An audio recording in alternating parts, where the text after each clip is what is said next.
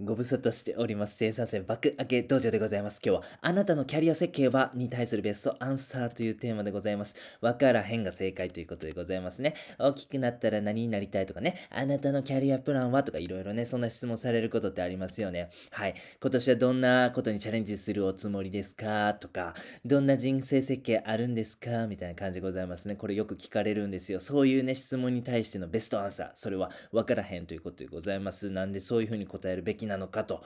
えーこれね、ご紹介したいなと思っております。一つ目、目標変わるからでございますね。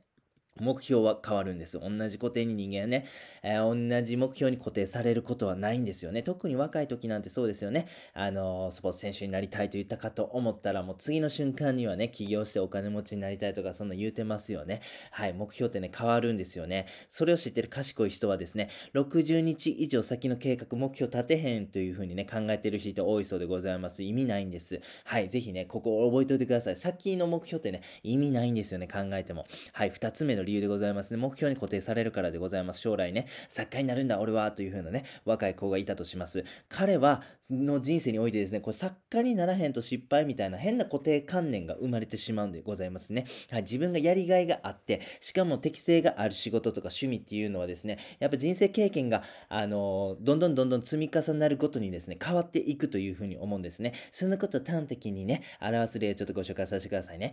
3歳児に好きな食べ物何ですか？と聞いたらですね、いろいろ回答返ってくるかもしれませんが、その中にカレーの王子様が好き、そんなことをこね、答えるね、子がいるというふうに思います。かたやにあ20歳の人にですね、好きな食べ物なんですかと聞いたらですね、こういうたくさん回答があるとは思うんですが、一つね、言えること、カレーの王子様って答えるね、20歳の子はなかなかいないというふうに思うんですね。このことからわかるのはですね、3歳児時点の経験と20歳児時点の経験違うということでございますよね。そしてですね、往々にして人生経験を経た後の、えー選択とか目標を立てることの方がですね、より精度が高いというふうに言えるんです。だからこそ早いタイミングでね、目標を立てるのはね、こう自分のね、可能性を狭めてしまう危険性があるということなんでございます。だからこそですね、大きくなったら何になりたいあなたのキャリアプランはみたいなこと聞かれた時はですね、わからへんと答えるべきなんでございます。目標は常に変わるということを知り、そして目標に縛られへんためにもわからへんと、ぜひ答えてください。最後にやってみようのコーナーでございます。